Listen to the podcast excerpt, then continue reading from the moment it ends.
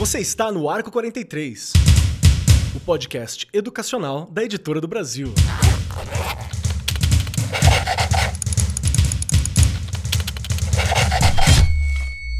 Saudações, saudações para você, meu querido professor, minha querida professora, você que acompanha o Arco 43 Podcast. Sejam muito bem-vindos, muito bem-vindas, muito bem-vindos. Cola com a gente, cola com a gente que aqui nós conversamos sobre educação, todos os aspectos possíveis da educação que nós alcançamos ali para conversar. Já falamos sobre o dia a dia, sobre rotina, sobre órgãos públicos que têm a ver com educação, sobre questões de sala de aula, formação de professor é algo que a gente fala sempre. E hoje vamos falar sobre um tema que sempre está presente dentro da educação, para mal e para bem. Para bem quando a gente discute e para mal porque é um problema que faz parte da rotina da escola, pelo menos se olhar para ele. Nós precisamos sempre ficar ligeiro. E eu não quero ouvir aqui de nenhum colega professor que está acompanhando, colega educador, a fala de ah, essa palavra nova, na minha época não era assim. Era assim, sempre teve. A gente só tem novos termos para chamar, para entender velhas questões, não é?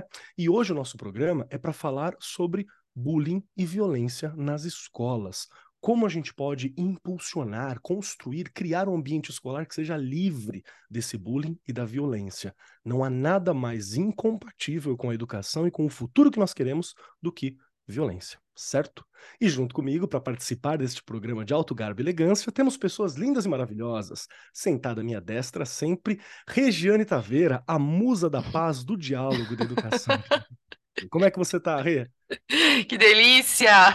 Tô super bem. Acho que você já colocou aí, né, muito bem essa questão de a gente não pode parar de falar, mas não só falar, né, Kelly? Refletir, pensar em ações, porque continua acontecendo, não tem jeito, né? principalmente lá na escola. A gente vê que é uma coisa que persiste essa questão do bullying.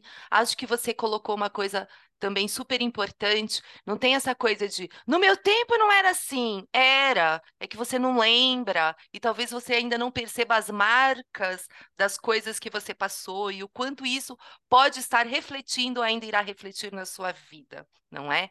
Mas eu vou parar por aqui, porque senão eu falo o programa inteiro e a gente tem bastante gente para nos ajudar por aqui, não é, Keller? Sim, temos convidados e convidadas maravilhosas e maravilhosos para conversar sobre. E junto conosco, compondo esta mesa, temos o Anderson Rosa, que é doutor em ciências, pró-reitor da Unifesp, especialista em saúde mental e coordenador do programa Viver com Saúde, desenvolvido pela Fundação MapFree, em parceria com a Secretaria de Educação de São Paulo, para a capacitação de educadores na promoção da saúde mental nas escolas. Ou seja, essencial, né? Saúde mental na escola nós precisamos, eu estou precisando, viu? Fim de ano ainda, fico olhando ali e falo, ninguém sabe como é que tá a cabeça do professor, né? Então, é assim que funciona. Seja muito bem-vindo, Anderson. Tudo bem contigo, meu querido? Pronto para o papo? Muito obrigado, é um grande prazer, né, esse convite. Espero que a gente possa bater um papo, conversar, né, ajudar a nossa audiência a entender um problema que é tão fundamental para as escolas hoje e concordo plenamente com a então. Né? Não se fala mais em escola sem a gente abordar as questões de saúde mental, porque isso faz parte da nossa existência e a gente precisa estar saudável para aprender. Né? Então, é sim o objeto da escola essa discussão. Perfeito, perfeito. Compor na mesa também temos a Ana Crispim, que é gerente de projetos do Instituto Ayrton Senna, membro do Laboratório de Ciências para Educação, aí do Lab 21, do Instituto. É doutor em psicologia, com ênfase em psicometria, pelo programa de pós-graduação em psicologia da University of Kent, no Reino Unido, com pós-graduação em modelagem estatística e diversas outras formações, inclusive psicologia na Universidade do Vale do Itajaí, mestre em psicologia também pela Federal de Santa Catarina. Só gente capacitada e incrível. Seja muito bem-vinda, Ana. Pronto para o papo? Pronta. Oi, pessoal, tudo bem? É, é um prazer estar aqui, infelizmente, por um tema que acaba afetando todos nós enquanto sociedade e nossos estudantes na escola, mas estou pronta para vir aqui também tentar contribuir para a temática, para a gente sempre continuar essa discussão sobre o tema e achar novas soluções. Perfeito, perfeito. E também temos a presença dela, da Miruna Caiano Genuíno. É graduada em Pedagogia pela USP, especialista em alfabetização lá no Centro de Estudos da Escola da Vila, mestra em Escrita e Alfabetização na Universidade de La Plata, na Argentina, e orientadora do Espaço ECUA, ou seja, alguém que está discutindo já há algum tempo como que a gente faz para conviver melhor, para lidar melhor, para compreender melhor o outro. Seja muito bem-vinda, Mirona. Pronta para o papo? Olá, tudo bem? Obrigada, super pronta e trazer o, a visão de quem está lá bem no comecinho, porque eu venho falar do lugar das crianças pequenas e de, também depois discutir essa questão de por que para os professores dos menores a gente, num primeiro momento, negou um pouco essa palavra do bullying, né? Porque Verdade. às vezes a gente precisa ressignificar isso, entendendo que talvez tem ações que acontecem antes da coisa chegar num bullying, né? Então, trazer ali o começo desse processo. Obrigada pelo convite. Vamos lá, muito obrigado pela presença. Gente, para começar esse papo, é importante nós entendermos que quando a gente conversa sobre bullying e sobre violência nas escolas, não são problemas novos, como eu já falei na apresentação, mas sim desafios que persistem, que acabam se agravando, inclusive na era digital, porque isso se torna mais alarmante diante das complexas repercussões emocionais também que nós tivemos na pandemia e no dia a dia.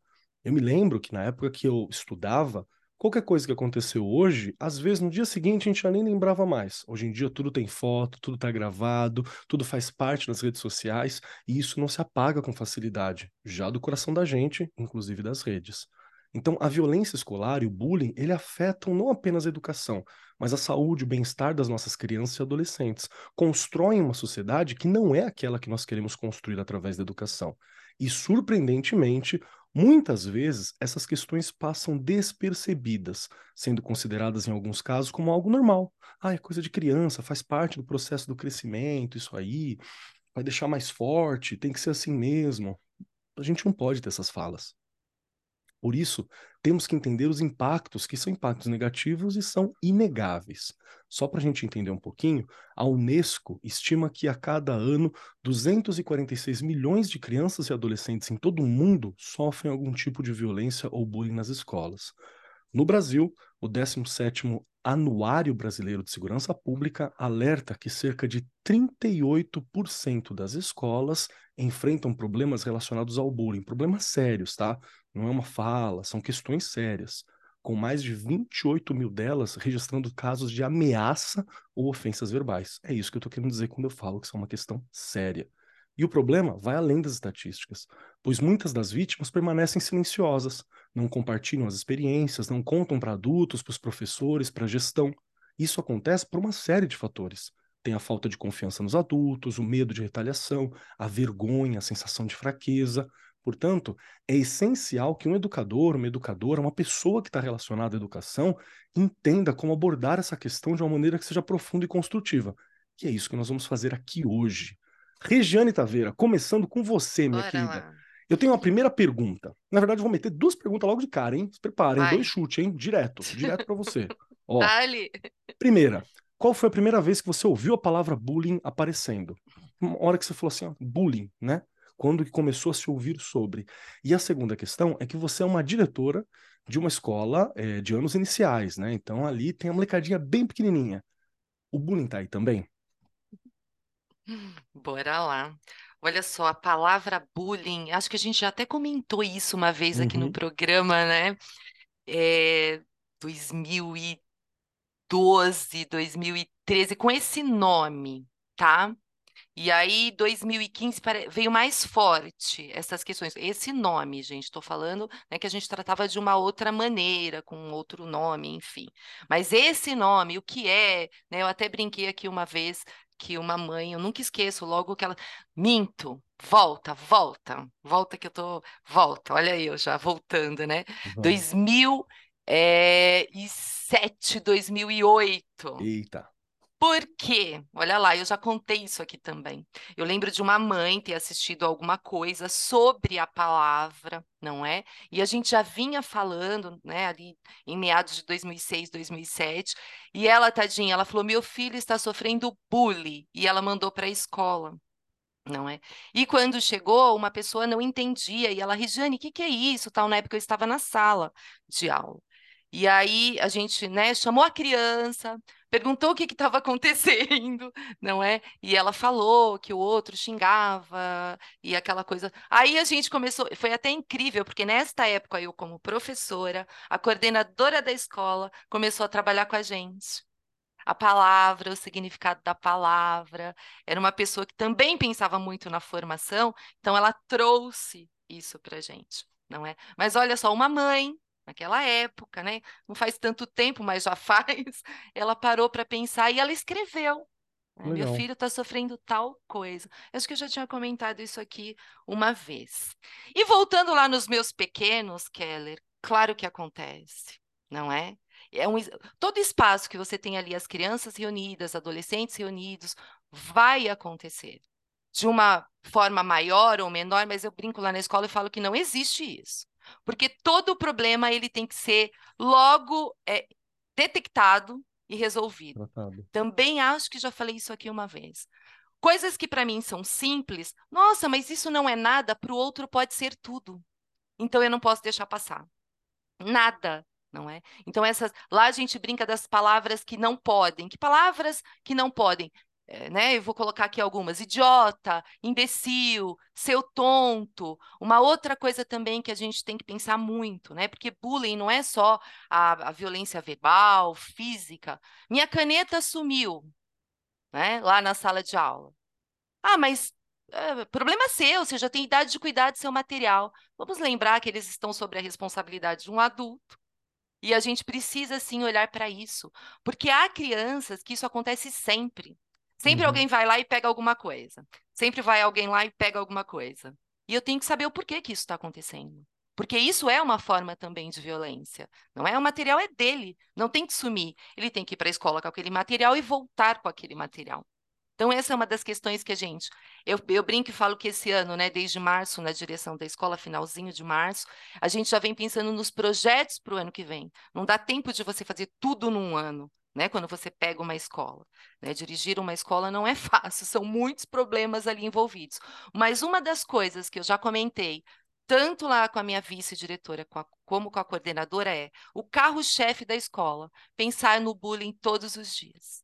Todos os dias. Porque acho que a Miruna já falou aqui dos pequenos, a gente começa, não é? A, a, a, tudo ali é a estrutura. Né? E, e, é o que eu falei, se colocar no lugar. Porque, ah, ele me xingou. Ah, não é nada, né? Não é nada, não. Vamos descobrir o porquê, do que, que ele te xingou, por que, que aconteceu, como que aconteceu, porque eles também vão perdendo o medo de falar. Por que será que talvez lá na frente eles tenham medo de falar? Porque talvez em algum momento alguém não escutou. E lembrar que a escola é o lugar de escuta, não é? A gente precisa escutar, entender, e não são problemas grandes ou pequenos, como eu já falei e vou repetir. É um problema, então a gente tem que tentar resolver. Perfeito, perfeito. Legal que a gente já começa entendendo algumas questões, né? Eu me lembro que a primeira definição que eu vi sobre bullying foi de que era uma violência repetida entre colegas. Isso para mim ajudou muito como uma, uma, uma, definição, porque não é, não é uma questão de tamanho, é repetição. O tamanho importa, claro, é terrível, ah, mas é a repetição, esse cansaço, né? Ele vai, ele vai te minando aos poucos. E, e isso acontece com uma certa frequência, e se você lembrar, sempre aconteceu nas relações, principalmente porque não é tratado. O fato da gente ter um nome é importante porque a gente atenta para ele, né? Nomear as coisas é importante. Eu quero puxar a pergunta, a primeira pergunta, para a mesa toda, mas vou direcionar primeiro para você, Miruna. Me ajuda, por favor, a entender uma questão. Quando a gente fala de, de bullying, de violência, a gente pensa isso como um desafio persistente da escola, porque é algo que tem que ser tratado. E se você não está olhando para isso, é um problema, porque pode estar tá acontecendo fora da sua vista. Então a gente tem que sempre estar tá dando uma olhada. Existe a questão de que a era digital e a pandemia acabou afetando um pouco esses problemas, porque eu ouço muito falar que, ah, não, a pandemia deixou mais sensível, a pandemia mais isso, a pandemia mais aquilo. E realmente, a pandemia foi um momento terrível que a gente ainda está entendendo os danos que foi. Então, a minha pergunta é: enquanto educador, o que, que eu tenho que atentar? Como que eu tenho que atentar? O que, que eu preciso entender sobre essas prováveis mudanças? Que mudanças são essas que aconteceu? Como que eu entendo o bullying hoje? Estamos em 2023, daqui a pouquinho 2024. Quando eu falo de bullying hoje, o que, que eu estou dizendo? Difícil, hein? É difícil porque dá vontade de falar de muitas coisas ao mesmo tempo. A primeira coisa que eu acho importante é que a escola não é um território isolado, privado, do, né, em que tudo acontece lá dentro e se resolve lá dentro. Às vezes eu vejo também muitas demandas sendo direcionadas para a escola, sem pensar que ela é reflexo de aspectos que estão socialmente estruturados. Então, quando a gente vai pensar em bullying, todas essas questões, a gente tem que pensar como é que a sociedade enfrentou a pandemia e vem enfrentando, né? Então, como é que a gente lida com, as, com os incômodos com o outro, como é que os conflitos são colocados, como os diálogos vêm sendo realizados, né? Então, tem esse olhar que eu acho importante, porque às vezes tudo vai entrando para a escola e para os professores, e isso vai ocasionando sérias questões de saúde mental, que possivelmente o Anderson né, acompanhe bem de perto, porque eu sinto isso da, da minha equipe de professoras, que às vezes é, é tanta responsabilidade por tantas questões e, e, e, e, vai sendo tudo trazido aqui dentro, e se a gente não tiver um trabalho conjunto, família, escola e sociedade, a gente não vai conseguir, né?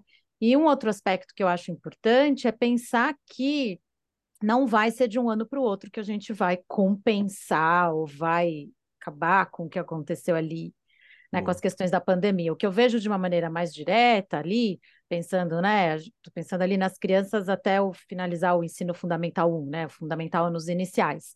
Então, vou pegar umas crianças de quarto ano, são as crianças que fiz, fizeram o primeiro e o segundo ano na pandemia.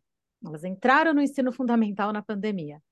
Primeiro e segundo ano são séries importantíssimas para uma costura de como é que entram os conteúdos pedagógicos, como é que eu saio daquele terreno da educação infantil e começo a viver os processos de alfabetização para aprender a trabalhar em dupla, né?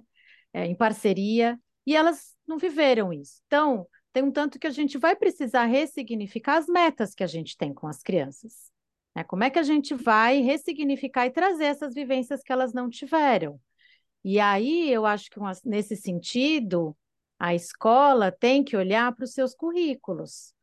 Porque quando a gente tem uma situação de bullying, quer dizer que a escola se omitiu por muito tempo. Não só por não olhar para a situação, né?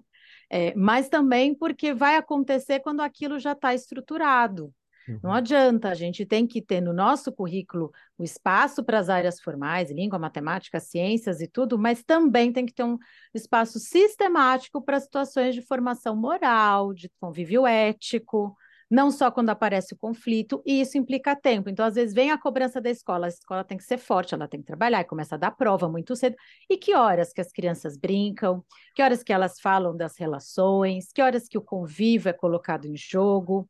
Então, isso é muito importante. Então, eu tenho até explicitado para as famílias algumas escolhas que a gente faz, da criança ter tempo para brincar, por exemplo, não são escolhas para passar tempo. É porque é ali na brincadeira que as relações vão acontecendo e que é precisa ter aquele tempo, porque senão é, é a gente vai, quer dar tudo para as crianças, se a escola for só o espaço do conteúdo formal, né, e do, que horas que a gente vai trabalhar com isso, né? Vai ser impossível. Então, assim, daria para falar muito mais coisas, não quero, né? Mas trair essas primeiras pinceladas que eu acho importantes da gente olhar. Perfeito. Eu gosto muito porque existe muitas. Deixa eu reformular. Eu gosto muito da, da proposta, da, da, sua fala também, porque existe ainda muito aquela ideia de que, ah, tem, vamos fazer um projetinho porque tá tendo violência, né? E, e gente, não, não, é assim que funciona. Vamos fazer um projetinho, fazer alguma coisa, não.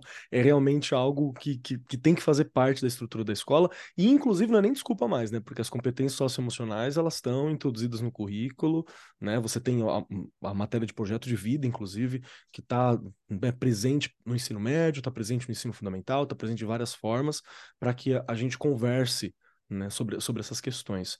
A gente vai chegar lá. Eu quero ouvir a Ana também. Ana, quando eu falo de bullying hoje, sobre o que que eu estou falando, o que que os educadores têm que prestar atenção, segundo a tua formação e o teu olhar? É, eu, eu gosto até do, do conceito que você trouxe do bullying, do porquê que... O que que é o bullying quando a gente fala desse tipo de comportamento, e você usou a palavra, é uma coisa frequente. É, e, de fato, quando a gente olha o bullying, é porque ele é sistemático na vida da pessoa. Por isso que ele vai minando a autoconfiança da pessoa, inclusive. Ele vai acontecendo de uma forma que, às vezes, nem é a violência que a gente consegue ver. mas é aquela violência que tem às vezes a ver uma dinâmica de poder, então isso que é retrás de ah, vai pegando o lápis do aluno ou vai soltando algum tipo de piadinha que para a pessoa que está soltando a piada, ou para as testemunhas que estão olhando a piada, ah, é uma piada, é bobo. Não é. Para a pessoa que está sofrendo aquilo ali todo dia, de uma forma sistemática, é muito complicado, porque isso de fato vai afetando a forma como ele ou, é, ela está né, tá vendo as relações naquele ambiente escolar. E se a pessoa não tem mais aquele ambiente pra, como um ambiente seguro, um ambiente que ele, ele ou ela pode confiar naquelas pessoas, para quem que ele ou ela vai recorrer? Então, quando a Miruna também traz a importância da gente olhar disso, não só do, do ponto de vista de o que, que a escola pode fazer, mas é o que, que a gente, enquanto sociedade, temos que fazer também, e pensar isso em níveis desde micro até o macro. Então, pensar desde o que, que a gente, enquanto nós indivíduos, podemos fazer para isso, até macro, em nível de política pública. E pensar o que, que é o papel da escola a partir disso também, que é isso, que é esse papel de lugar seguro, que é um papel de um lugar acolhedor para todo mundo, e é um, um papel que vai trazer muito essa característica de acolher as diversidades também, de todo mundo. E se eu estou acolhendo a diversidade, eu não estou desrespeitando ela, eu não estou fazendo ofensa contra ela. Eu estou respeitando meu colega e eu estou, inclusive, reforçando a confiança do meu colega em mim. Eu estou mostrando para ele que, para a gente se sentir seguro nesse ambiente, todos nós temos que fazer o nosso papel aqui também para que todo mundo consiga conviver no, no que a gente fala, que é um ambiente que vai prezar pela paz, que vai prezar pela confiança, pelo respeito, pela responsabilidade com os sentimentos dos outros. Então, acho que tudo isso tem a ver com como que a gente lida com o bullying na escola, mas a gente sabe que também depois da pandemia a gente teve algumas questões de como que os alunos estão se percebendo com recursos para lidar com tudo isso, né? Então, tem até um estudo que a gente fez longitudinal lá em Sobral e a gente foi vendo o quanto em 2021, quando a gente acessou esses estudantes de novo, eles estavam percebendo mais dificuldades para conversar com seus colegas, uhum. é, para manejar seus sentimentos. Então, eles já estavam entrando num lugar de vulnerabilidade que a gente sabe que é um lugar que pode ser uma vulnerabilidade em termos de suporte social, em termos de, de vulnerabilidade psicológica também é, ou qualquer outra coisa que faça aquele estudante não se sentir confortável ou acolhido naquele ambiente. Então, aqui que eu acho que entra também o, o papel de educador, de pais e de sociedade para a gente lidar com isso e pensar nisso de forma conjunta. Sempre pensando o quanto em conjunto a gente vai conseguir é, elaborar várias estratégias para lidar com o problema também, porque uma coisa que acontece com o bullying é isso que você trouxe também antes, não é um projetinho só que vai resolver são várias frentes que vão lidar com isso de várias formas. E aqui a gente fala de equipes de saúde, equipes escolares, a gente fala de assistência social. Em caso de ataques extremos, a gente fala de equipes de segurança também. Então, é, é literalmente fazer uma tempestade de ideias com todos esses especialistas para que a gente consiga chegar num ponto que a gente apoie de fato os estudantes e apoie, inclusive, os educadores que estão nas escolas também porque é eles que estão na linha de frente lidando com tudo isso. Então, eles também têm que estar se sentindo seguros nesse momento, para lidar com todos esses sentimentos que estão acontecendo. Então, é, é complicado, mas é, um, é uma batalha aí que a gente pega todo mundo junto, né? Verdade, verdade. E, e você traz algo que às vezes me foge, que é lembrar que quando o bullying está minando não só a autoconfiança, né, a confiança do aluno, do estudante, é, da estudante em si próprio também está destruindo o um ambiente. E na hora que você destrói a segurança do ambiente, você não aprende, né? Você não, não tem como aprender da mesma forma. Porque aprender é justamente você estar tá aberto né, para esse ambiente, para as informações. Se você está sempre num sistema de alerta, a gente não vai aprender. Isso às vezes acaba me fugindo também. É uma, é uma reflexão, um ponto de reflexão que eu acho que é, é muito importante e mostra por que, que precisa ser tanto uma política de escola, né? Uma, uma, uma, algo no plano político-pedagógico, algo mais geral. Acaba que, acho que por eu ter uma visão muito de professor da sala de aula, às vezes eu penso naquele caso como uma situação, né? Ali, a situação, a situação. E não é, ela é um contexto. Muito bom isso, viu? Muito obrigado. Muito obrigado por essa reflexão. Eu quero puxar para você também, Anderson. Me ajuda a entender o que, que é o bullying quando eu falo sobre ele, qual é a, natureza, como que a pandemia é, influenciou, ou agravou, como lidou com a gravidade desses problemas hoje, e também qual é o, o aspecto que nós, educadores, precisamos entender para lidar um pouco melhor com isso, né? Bom, eu quero começar polemizando um pouco o termo bullying, Né? Eu acho que a gente não foi feliz quando escolheu uma palavra em inglês para falar de algo que é tão frequente nas escolas, né? Fica muito difícil para a gente que tem trabalho nas escolas ter que explicar para as pessoas do que se trata, né? Se chamássemos de violência nas escolas, de agressão, eu acho que facilitaria o nosso trabalho. Ah, e aí eu trago um exemplo prático, né? Quando eu estou conduzindo o trabalho pela Fundação MAF nas escolas de ensino fundamental, anos finais e ensino médio, a gente tem projeto hoje em São Paulo, em Minas e na Bahia a gente fala de bullying, sempre tendo que explicar o que é bullying. Quando eu estou atuando como pró-reitor na Unifesp, a gente não fala de bullying, a gente fala de racismo, xenofobia, misoginia, gordofobia, LGBTfobia.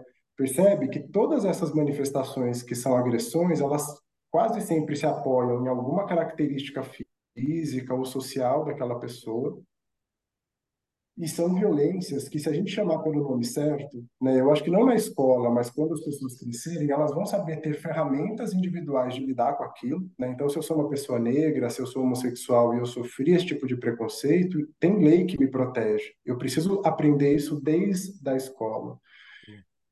E a gente ainda fala do bullying como se fosse uma violência meio genérica, né? E quando a gente vai entender os casos específicos, nunca é genérico. Né? A gente sempre está falando ali de marcadores sociais que são bem estabelecidos na nossa sociedade. Né? Então, acho que essa é uma questão para a gente, enquanto especialista, eu acho que a gente não reverte mais, né? porque o termo bullying já ficou muito marcado na sociedade, se popularizou, mas eu acho que talvez no debate com as escolas a gente pode ajudar, né? em cada faixa etária, como que a gente consegue abordar esse tipo de questão, desde os muito pequenos até os adolescentes.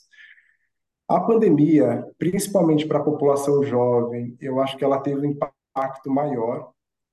Eu publiquei um livro no meio da pandemia, conversando sobre saúde mental e emocional nas escolas, né? E, eu fui meio corajoso de escrever um capítulo sobre os possíveis impactos da pandemia antes da gente ainda saber quais impactos seriam. E tudo que eu tinha conseguido de resultado naquele momento né, apontava que a gente teria o que a gente chama na saúde mental de transtorno do estresse pós-traumático, né? Que é quando a gente vive uma ruptura, uma situação muito grave, que aquilo traz consequências para a gente depois ao longo do tempo.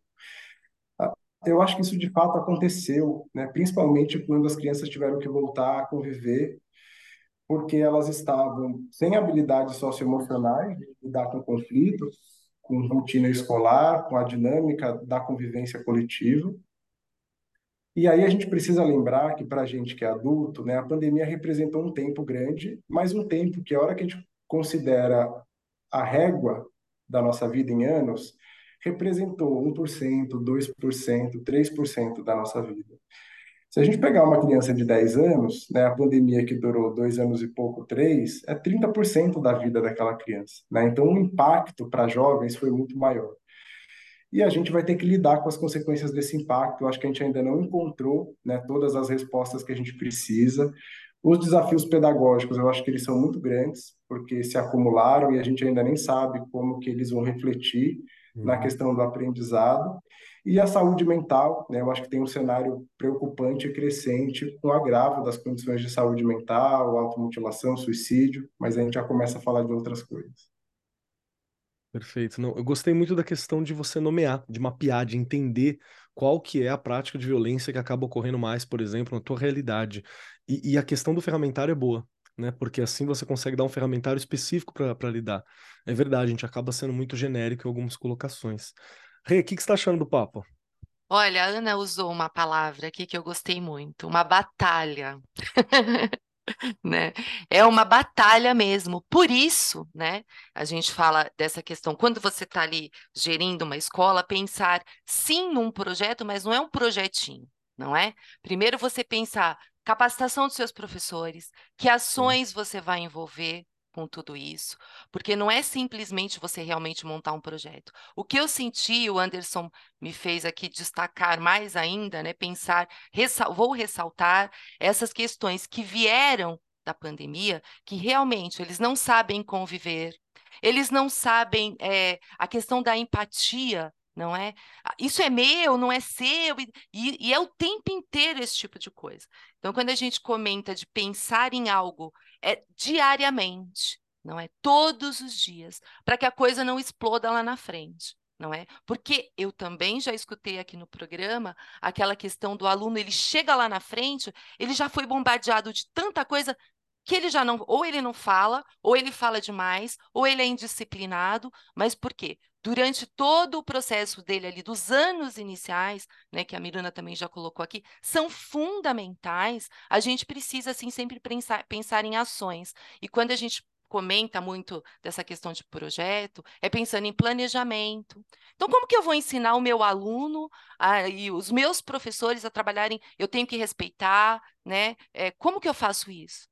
Né? Meu aluno está lá na periferia, né, que as nossas escolas são na periferia, precisando de agasalho. Faça uma campanha do agasalho. O quanto que é importante a gente se doar, a gente respeitar o outro, entender que ele não tem, não é? É aos pouquinhos que a gente vai fazendo. Então, quando a gente pensa, e você trouxe também, Kelly, a questão do projeto político-pedagógico, eu tenho que pensar nesse meu projeto político-pedagógico, quais são as ações que eu tenho que ter, já que eu percebi alguns problemas durante no decorrer deste ano que não foram resolvidos, né? E é o que a gente a Ana colocou e a palavra eu vou usar, é uma batalha e vai ser todos os dias, porque tem muita coisa que realmente a escola não vai conseguir suprir, mas a gente pre precisa e tem que ir tentando. E quando a gente fala de famílias aqui, eu sempre toco nessa teclinha e vou sempre bater nessa teclinha que eu tenho, eu estou num lugar onde eu tenho muitas crianças de abrigo, então, não é fácil, porque elas não têm, elas não chegam em casa e tem o pai, a mãe, ou só o pai, o pai, o pai, a mãe, a mãe enfim, elas não têm. Então, a gente tem que pensar numa série de coisas lá naquela escola que ele não vai ter em casa. Muitas vezes ele não tem nem aquele que diz, ó, oh, isso aqui é certo, isso aqui é errado. Então, né, eu brinco muito, falo que hoje você trabalhar em escola é, infelizmente ou felizmente, você às vezes pensar que você não tem naquele momento uma família. Então, como vamos agir?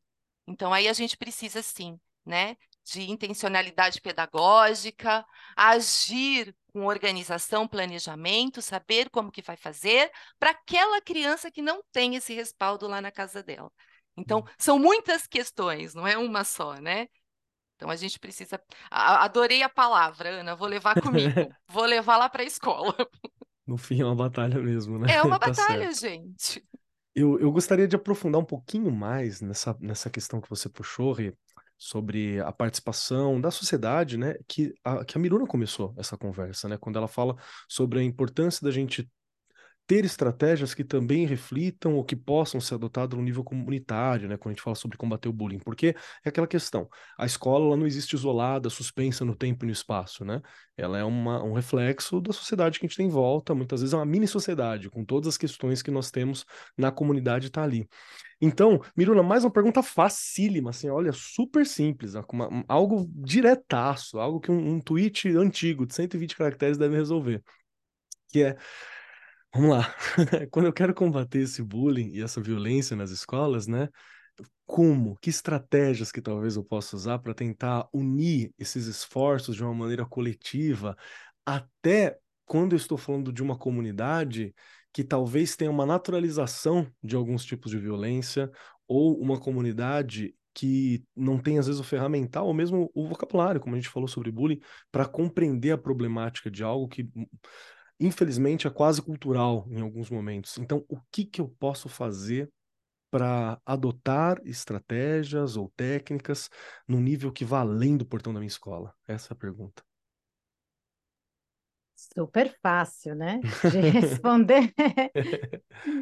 eu acho assim: a, a primeira questão eu vou bater de novo na tecla do que eu falei no início, que é essa análise de currículo das escolas. Porque Perfeito a, as crianças, os adolescentes, quando elas também vão se vendo nessas situações de violência entre elas ou de violência contra a própria instituição, elas também estão dizendo algo sobre o projeto pedagógico. A escola está lá voltada para esse projeto pedagógico e ele precisa fazer sentido para as crianças. Então, é, eu venho, a gente viveu nos últimos tempos, por exemplo, no âmbito que eu acompanho mais em alfabetização, uma, um retorno, por conta das defasagens pedagógicas que o Anderson mencionou, um retorno a métodos muito antigos, sem significado, repetitivos, de memorização.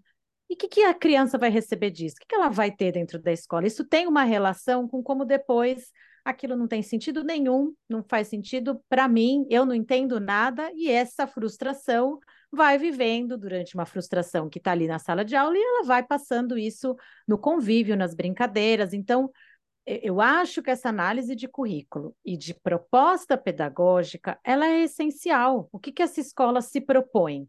Se eu, na hora que eu vou alfabetizar, eu vou ensinar contas de adição, eu trabalho com a escuta criança, eu trabalho com olhar para o que ela está me dizendo, como é que ela encara a dificuldade, eu não sei, mas isso é só taxado com uma nota baixa ou não? Peraí, vamos te ajudar.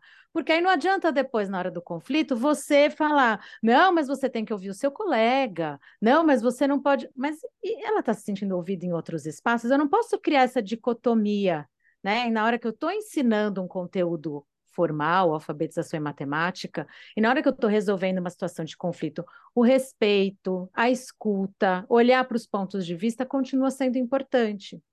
E acho que nesse sentido, quando eu estava ouvindo os colegas falando, eu, eu tenho essa, é, há essa preocupação grande com a criança que sofre bullying, mas eu também fico muito preocupada com a criança que está cometendo, que está atuando, né, com esse bullying, porque ela pode estar tá passando também por situações fora da escola que precisam ser olhadas com muita atenção.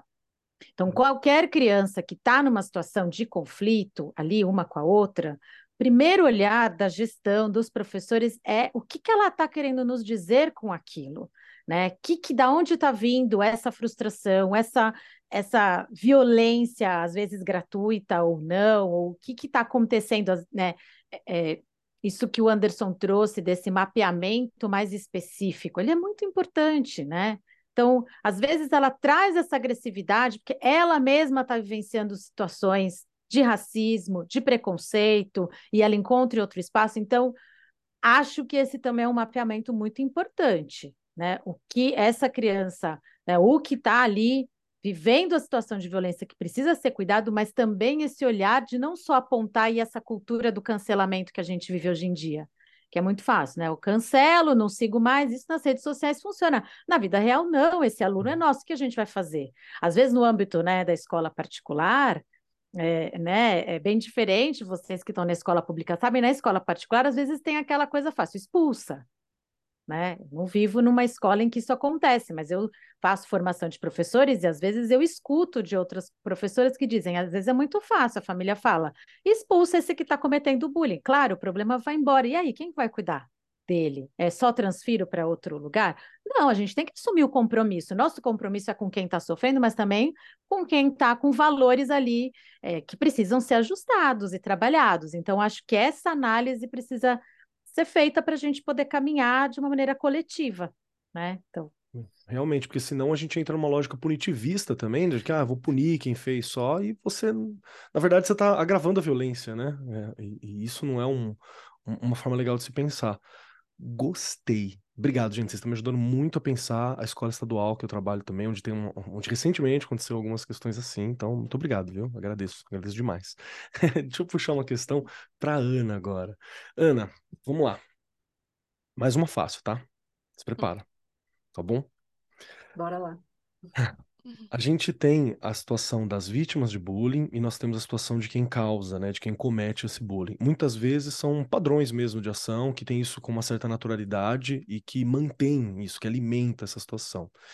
É, essa violência escolar, ela acaba compartilhando, né, essa, essas experiências. Mesmo quem está só assistindo o bullying de fora, está de alguma forma sendo afetado por essa situação. Ou, ou, sente medo também, ou se sente encorajado a agir dessa forma, né? Então a gente tem algo que vai, vai muito além.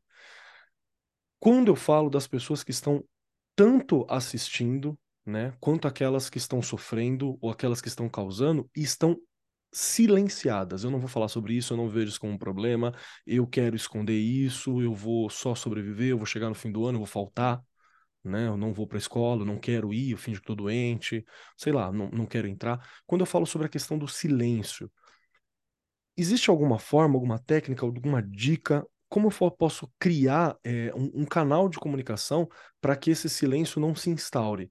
Porque o silêncio, nessas condições, ela é uma violência E além de tudo, ele agrava a violência, porque ele está passando um pano, né? Você está mantendo, você está fazendo uma manutenção da violência através do silêncio.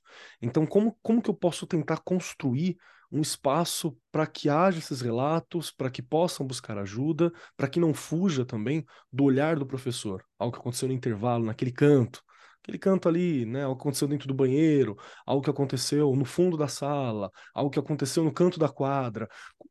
Tem alguma tática, alguma estratégia? Como que eu posso refletir sobre isso? É, é, às vezes eu brinco que tem algumas perguntas que são a pergunta de um milhão de reais, né? E, e realmente. eu faço todas é, elas, inclusive. Você está mandando todos aqui para gente, mas eu tenho certeza que a gente está tentando construir junto aqui a melhor das soluções possíveis. É, mas, de fato, eu acho que o silêncio ele acaba sendo uma violência até contra a própria pessoa e a outra pessoa que está sofrendo, seja ela testemunhando seja ela sofrendo o ato do bullying em si. Então, o silêncio, ele também vem de um lugar de, será que meu sentimento vai ser validado quando eu contar isso também? O quão segura eu estou para falar sobre isso com alguém? E isso parte também de uma, de uma questão de o quão confiante eu estou para falar sobre isso com alguém. E aí a gente volta lá naquele, nas características da escola, que é esse ambiente que as pessoas têm que se sentir seguras para isso. E se elas estão se sentindo seguras para isso, a gente tem que criar um ambiente que vai fomentar tanto o pertencimento escolar, né, e que isso vai envolver questões de o quão eu confio nos meus colegas, o quão eu me sinto parte daquela comunidade, é, o quanto eu estou me identificando com as pessoas ali, porque é isso que vai me ajudar, quando a gente está falando de bullying, a, a, gerar um fator protetivo contra a, o bullying e contra a violência escolar como um todo, inclusive. Porque quando a gente começa a falar de pertencimento escolar, é o quanto eu estou me identificando com aquele ambiente, o quanto eu estou me importando com aquele ambiente também. E se eu estou criando esse tipo de relação ali, eu estou tendo um fator protetivo, inclusive contra a evasão escolar, que é aquele ponto que você trouxe da aprendizagem, do desempenho. Isso tem super a ver. Por quê? Porque se eu estou confortável ali, eu consigo colocar minha energia para me engajar nas minhas atividades, eu consigo é, voltar minha energia também para o meu desempenho escolar. Mas se eu estou sofrendo naquele ambiente, é muito complicado que eu consiga despender minha energia para outras coisas. Então, quando a gente está falando né, de como ajudar essas vítimas, essas testemunhas, tem que pensar nessa visão sempre do ponto de vista macro, né? E, e é, considerar todas essas, essas variáveis que estão acontecendo. Porque quando a gente às vezes começa a falar de violência ou de bullying também, às vezes vem muito a questão de a gente tem que resolver o conflito. E a partir da hora que resolver o conflito, acabou. A gente já conseguiu retomar tudo que nós precisávamos. Mas não. Quando a gente fala de manter a integridade é, física das pessoas, a segurança delas, a gente também está falando de manter a integridade psicológica delas naquele ambiente. Então, a gente também está falando de o quanto elas se sentem seguras ali e acolhidas. E isso não é uma coisa excludente da, da integridade física. Na verdade, elas são complementares entre si.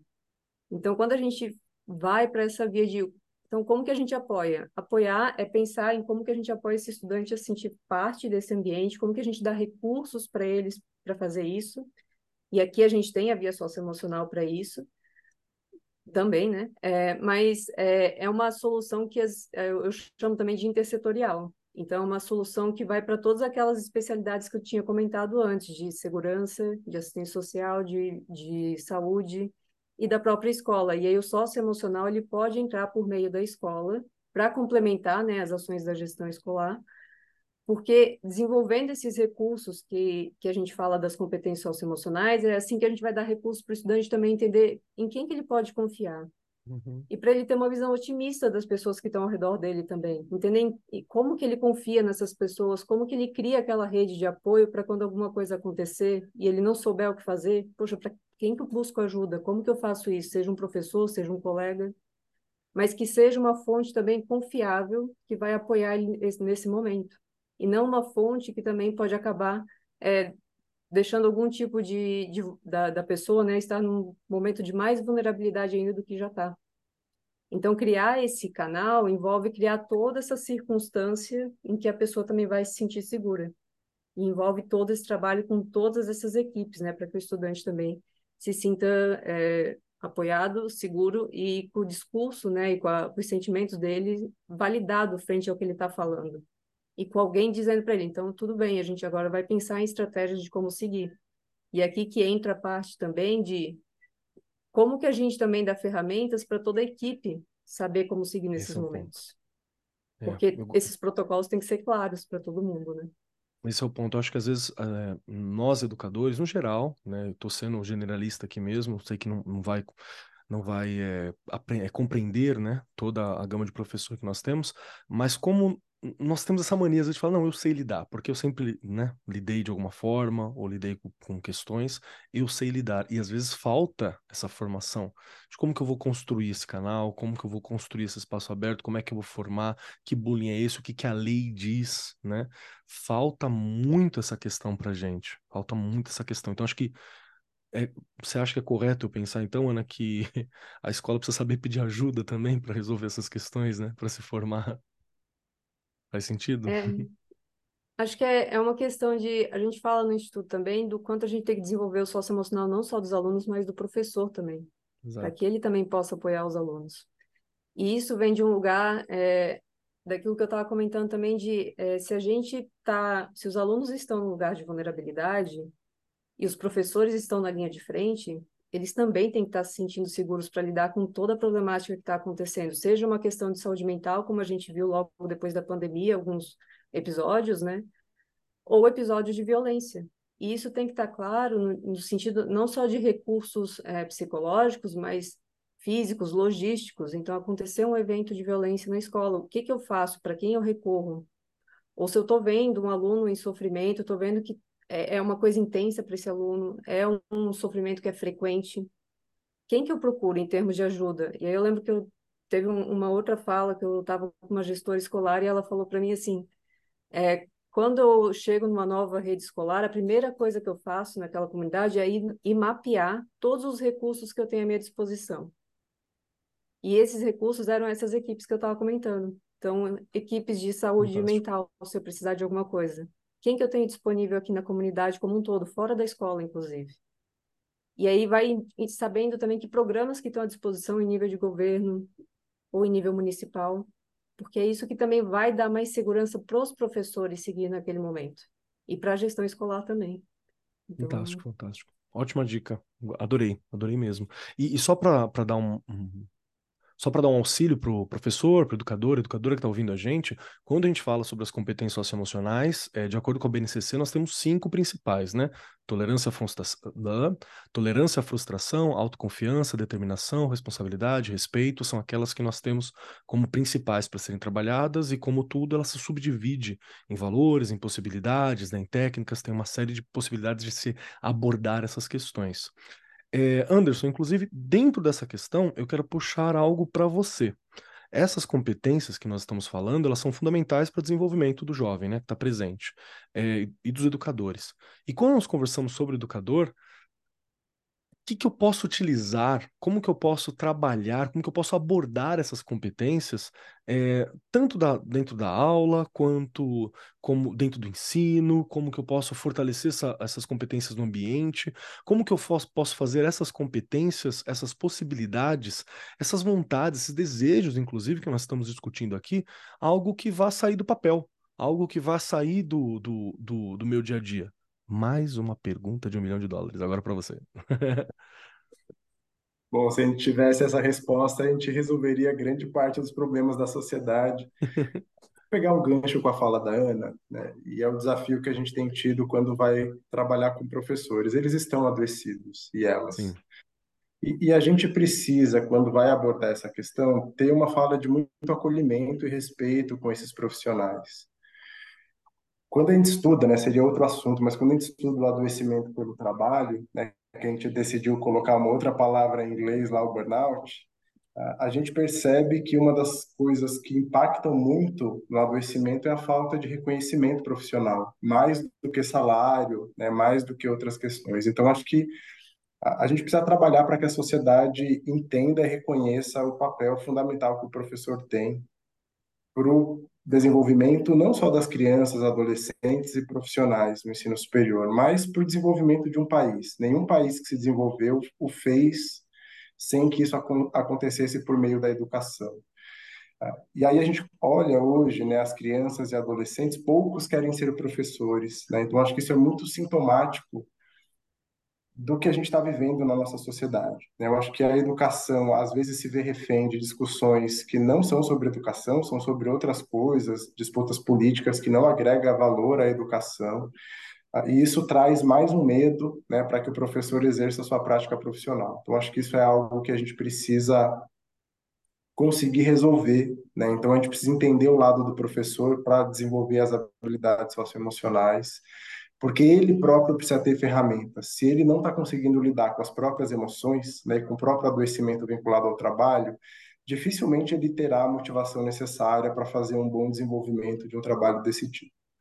A, segunda questão, né, eu percebo nas escolas que eu tenho andado que a questão da saúde mental acaba ficando, acaba sobrecarregando aquelas pessoas que se dizem mais disponíveis. Então, sempre que há uma questão de saúde mental, um caso complexo, vai parar sempre na mesma, nas mesmas pessoas, não porque às vezes elas detenham as ferramentas necessárias, mas porque elas são abertas, elas escutam. Então, acho que carece o desenvolvimento de estratégias institucionais. Né? Então, que a escola pare no seu planejamento anual e estabeleça qual que é a estrutura responsável por, por lidar com esses casos. Eu acho que é urgente a gente ajudar as escolas para que elas entendam a diferença de casos que são leves e moderados e que podem se beneficiar de ações de prevenção e de promoção. Mas a gente tem nas escolas também casos graves e esses precisam de imediato encaminhamento para a rede de saúde, assistência social, é o trabalho intersetorial que a Ana abordou.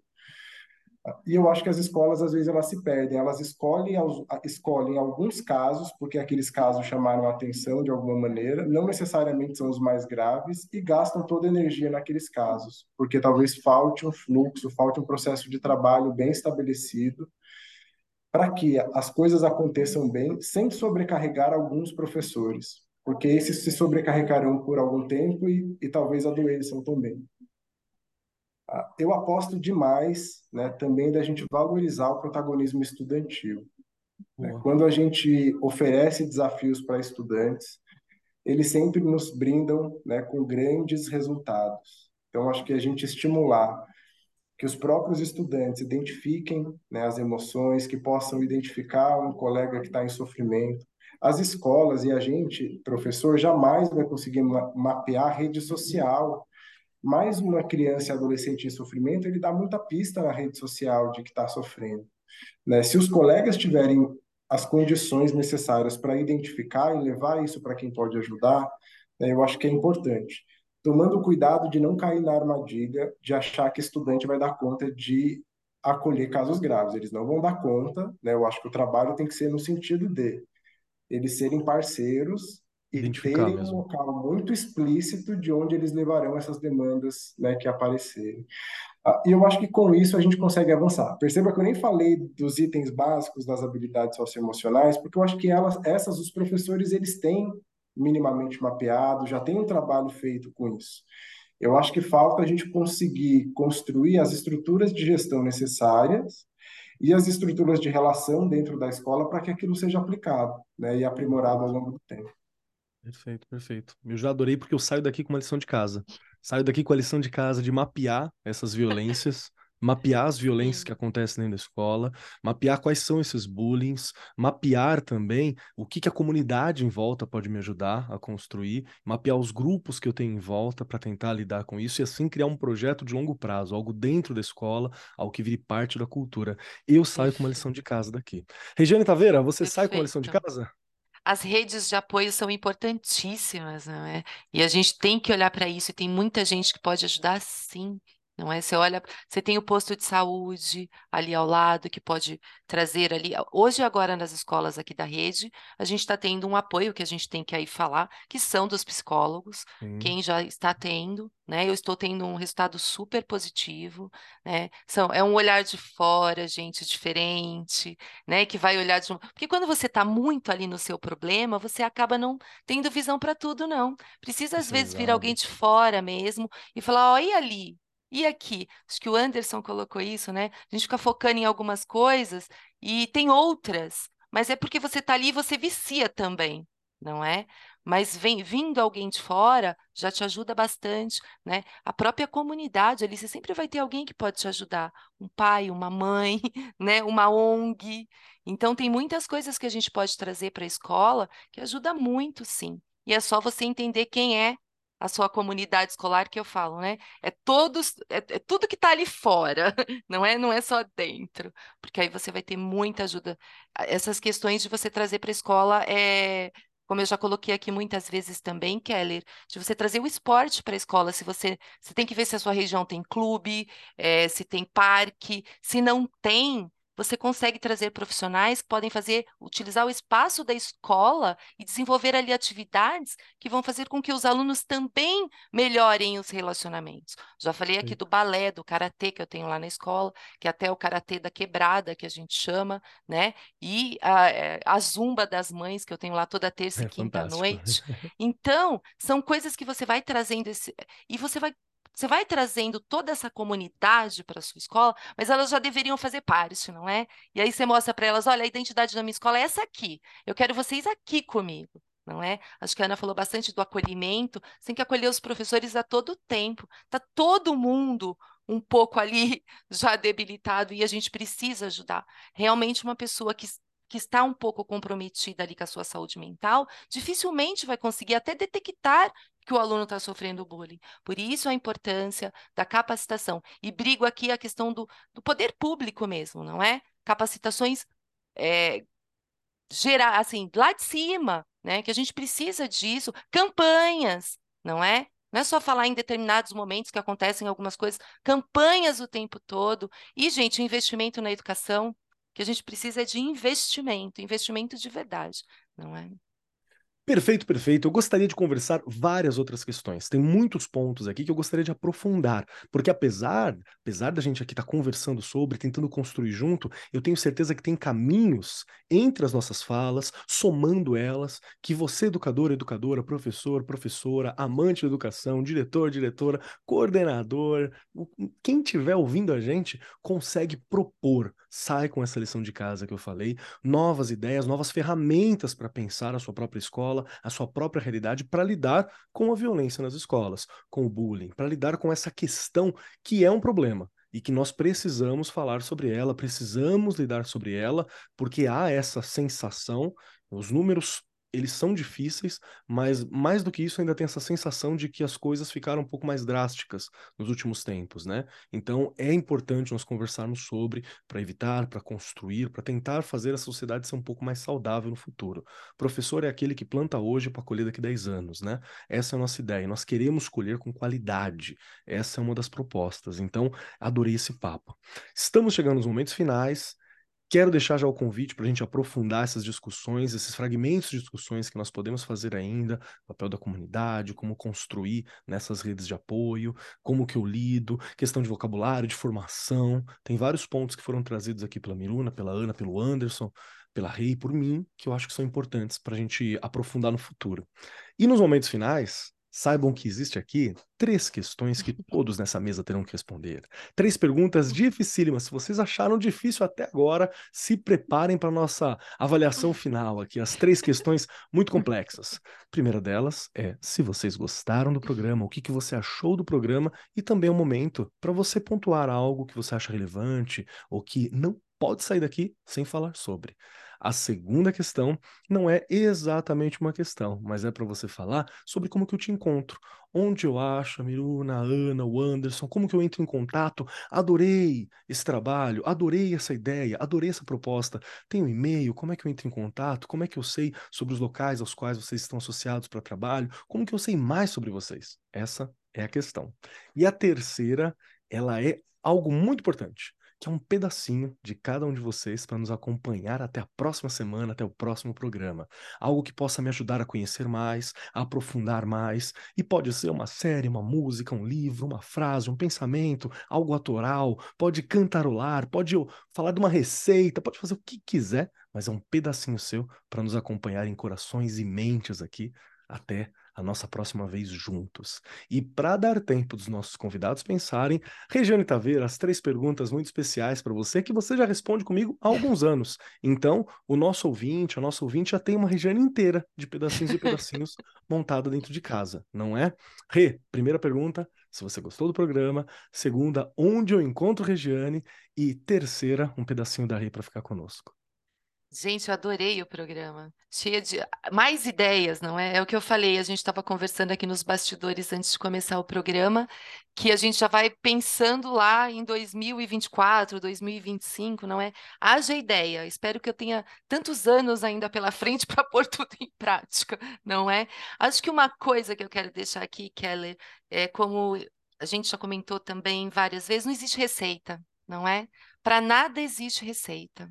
É o todo dia e a gente indo aprender, né, aprendendo a lidar, mas sempre com muito estudo, é, trazendo pessoas, acho que assim, para a gente entender um pouquinho melhor, conversando, discutindo, refletindo. A gente nunca vai ter resposta para tudo e nunca vai ter receita. Um caso da Ana não vai ser igual da Miruna, nem do Keller, nem do Anderson, e a gente tem que aprender a lidar, não é? E eu estou aqui no Arco 43, né? Estou lá no Facebook e estou lá no Instagram. Eu falo Facebook, gente, o povo fala coisa de velho. Eu falo, tô no Facebook. tô lá. Tô no Instagram também. E tô lá no chão da fábrica, né? Na escola, onde toda essa mágica deve acontecer, não é? Precisa acontecer, de ser o melhor lugar do mundo não é? é? Utopia, não sei, mas eu acredito que pode ser, não é? E eu vou deixar como dica, sabe o que, Keller? Pensando em tudo aqui de hoje, Professores e professoras, descansem. As férias estão tá chegando. Olhando, olha, de hoje até o último dia aí, letivo, temos 23, 24 dias só letivos. Só não, porque vai parecer uma eternidade. Então, descansem, relaxem, aproveitem, porque a gente precisa também pensar um pouquinho na gente, senão a gente acaba o quê? Enlouquecendo. E a gente não pode enlouquecer que 2024 já está aí e tudo começa de novo. Perfeito, perfeito. Rê, muito obrigado pelo seu tempo, por estar aqui com a gente, viu? Por trazer suas reflexões, por lembrar ali como está a sala de aula, o que é importante para nós professores. Você sabe que é minha diretora preferida, a gente precisa trabalhar junto algum dia, né? eu já jeito. falei que vamos, eu em já falei escola, que a gente vamos. Tem que trabalhar junto, né? Perfeito. Eu quero ouvir agora você, Miruna. Chegou o momento de você responder essas três questões perigosíssimas e muito difíceis, não é? Então, Miruna, Caiano, Genuíno, me ajuda a responder primeiro. Se você gostou do programa. Segundo, onde eu te encontro? Onde eu sei mais sobre você? Como que eu sei mais sobre o espaço ECOA? Como eu sei mais sobre o seu trabalho como alguém que auxilia lá na alfabetização, na escrita? Como que eu sei mais de você? E quero muito saber disso. E a terceira, um pedacinho seu para nos acompanhar aqui. Corações, mentes, ouvido. Até a próxima semana.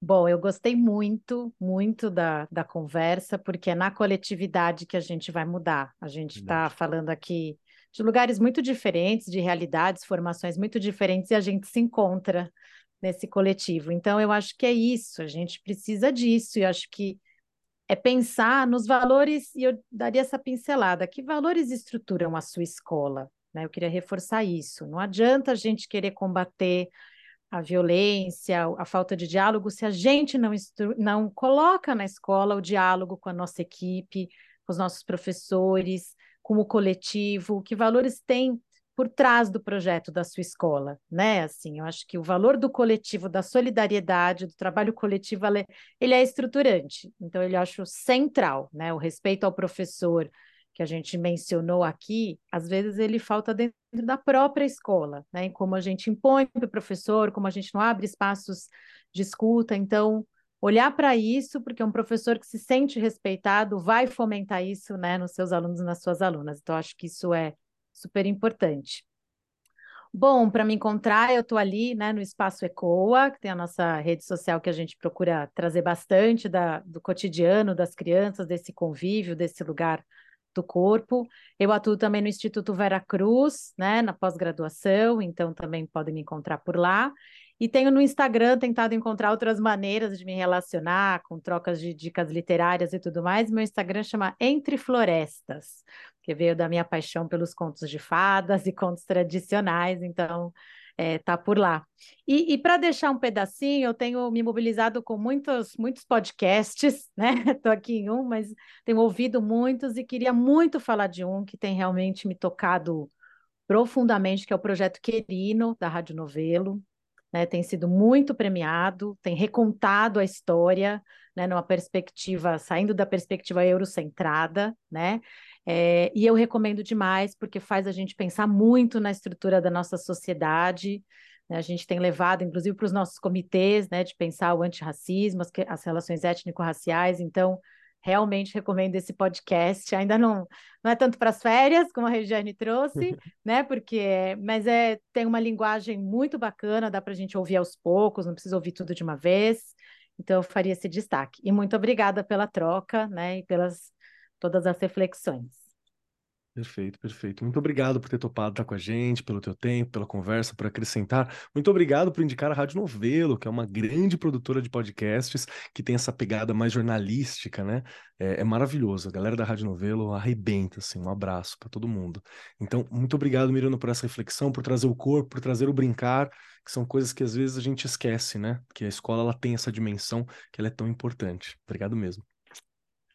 E vamos lá, agora é com você, Ana Crispim, que está aqui com a gente, as três questões importantíssimas para você. Primeiro, se gostou do programa. Segundo, onde que eu encontro a Ana? Como que eu sei mais sobre? Como que eu sei mais sobre o seu trabalho? Como eu sei mais? Essa é a questão. Como que eu contato? Por favor, queremos saber. E terceira pergunta, um pedacinho da Ana para nos acompanhar aqui. Bora lá. É, eu adorei estar aqui no programa. Eu acho que para mim o que fica é uma mensagem é inclusive do que a gente estava conversando, o quanto é importante a gente pensar nessas soluções de uma forma que seja de várias perspectivas, uma só não vai dar conta. Então, acho que isso até refletiu aqui nessa, nessa mesa que a gente está fazendo aqui nesse podcast, porque cada um veio com a sua perspectiva, cada um trouxe uma contribuição. É extremamente importante pensar no contexto que a gente está colocando tudo isso. A gente não tem uma solução que vai funcionar em todos os lugares, a gente sempre tem que pensar onde que eu tô? Isso funciona? As pessoas daqui estão me contando que isso funciona também?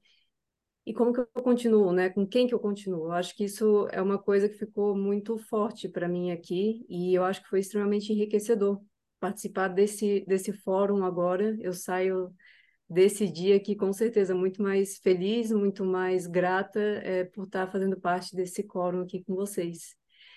Quem quiser me encontrar, é, tem o site do Instituto Ayrton Senna, onde tem lá o site do EduLab também. Então, se quiserem saber um pouquinho mais das pesquisas que eu fui comentando, tanto do estudo longitudinal quanto outros mapeamentos, tem algumas pesquisas lá. E tem alguns e-books que a gente vem fazendo também, com essa ideia de trazer é, pesquisas científicas para o público geral. Então, é, ele é feito de uma forma muito legal, muito dinâmica, para que todo mundo consiga ter acesso a esse, esse tipo de conhecimento também que a gente está divulgando agora, e que todo mundo também é, consiga ter acesso a dados e evidências para também colocar nas suas soluções quando eles vão para a escola. Então, se quiser saber um pouquinho mais do nosso trabalho lá no Instituto, tem o site. É, da minha parte, para me achar, tem meu LinkedIn também, é Ana Crispim. E eu acho que isso vai entrar um pouquinho ali na terceira pergunta já. Eu até tenho um Instagram, mas ele é pessoal. E aí o que vocês vão encontrar lá mais é viagens e livros que eu adoro ler. É, mas a minha mensagem de hoje, eu acho que eu não, eu não vou deixar o livro, eu não vou deixar a música. E apesar da receita ser assim uma coisa que eu, eu disse, ah, eu podia deixar uma receita aqui, ia deixar todo mundo feliz. É, eu acho que eu vou reforçar a minha mensagem de, do quanto o acolhimento é fundamental para todo mundo. E a gente vai aqui de estudante, a gente vai aqui para professores e a gente vai aqui para gestão escolar também. Porque todo mundo é afetado pela violência e pelo bullying. E a gente tem que ter esse olhar para isso, a gente tem que ter esse olhar para desenvolver esses laços de confiança, essa segurança para que todo mundo se sinta bem no ambiente escolar e para que a gente caminhe cada vez mais né, para a garantia de uma educação integral para todos os alunos. Então, essa é a mensagem que eu deixo aqui hoje. Perfeito, perfeito. Muito obrigado. Muito obrigado. Vai ficar devendo a, a receita, né? A gente gostaria de saber, então pode mandar depois em off, manda para a equipe que chega na gente, não tem problema. Muito pode obrigado deixar. pela tua presença, muito obrigado pelo seu tempo, muito obrigado por trazer essas questões, muito obrigado pela reflexão sobre o papel da coletividade, como construir essas relações. É algo que muitas vezes, falando novamente por mim, mas sei que reflete vários professores, a gente esquece. A gente fica na nossa sala de aula, né? Nós sozinho, planejando aula, corrigindo prova, é, se juntando apenas no intervalo, que a gente se esquece de, de outros setores da própria escola, quanto mais da comunidade. É muito fácil isso ser é, esquecido pela gente, não pode. É importante que essa conexão aconteça. Ana, muito obrigado, viu, por estar aqui com a gente hoje.